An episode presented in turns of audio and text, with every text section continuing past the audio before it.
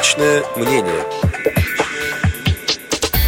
13 февраля в телефонной беседе заместитель председателя правительства РФ Ольга Голодец и депутат Госдумы Российской Федерации Олег Смолин обсудили два важных вопроса. Во-первых, судьбу закона, запрещающего индексировать пенсии работающим инвалидам. Во-вторых, проблему передачи крымских предприятий, принадлежавших УТОС, в собственности Российскому обществу слепых. Специально для Радио ВОЗ Олег Николаевич поделился подробностями этой беседы. 13 февраля по телефону позвонила Ольга Юрьевна Голодец и очень тепло поздравила с юбилеем.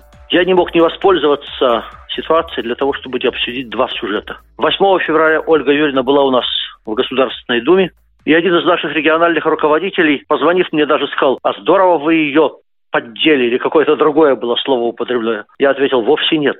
Я задал вопрос Ольге Юрьевне про индексацию пенсий работающим, хотя бы работающим инвалидам с невысокими доходами. Мы все помним, что средняя пенсия по инвалидности первой группы в России 15 тысяч, зарплата работающих инвалидов по зрению на наших предприятиях 11600, а у многих гораздо меньше.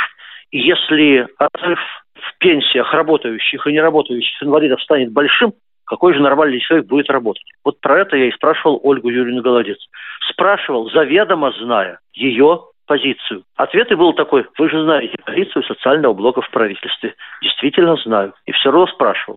Самое интересное произошло потом, когда уже в узком кругу, после окончания пленарного заседания, э, на мой повторный уже вопрос Ольга Юрьевна ответила, слушайте, да этот закон вообще отменять надо. Имеется в виду закон, который запрещает индексировать пенсии работающим. И добавила, выиграли пенсионный фонд на этом законе 50 миллиардов. При этом примерно 3 миллиона работников либо уволились, либо ушли в темную. И потери пенсионного фонда на этом около 40 миллиардов рублей. Я к чему? К тому, что мы ищем компромиссных вариантов, а люди из социального блока в правительстве часто настроены не менее твердо, чем мы, депутаты, представляющие политическую оппозицию. Объединяться надо и вместе делать правильные дела.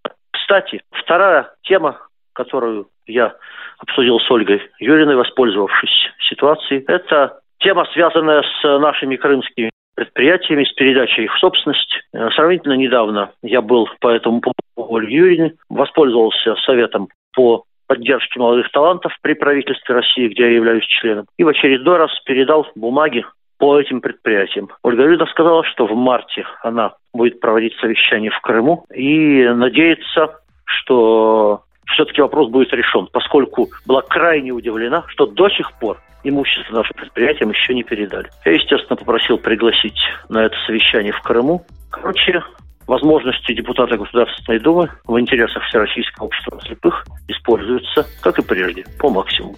Подробности телефонной беседы с заместителем председателя правительства Российской Федерации Ольгой Юрьевной Голодец комментировал депутат Госдумы РФ, вице-президент ВОЗ Олег Смолин.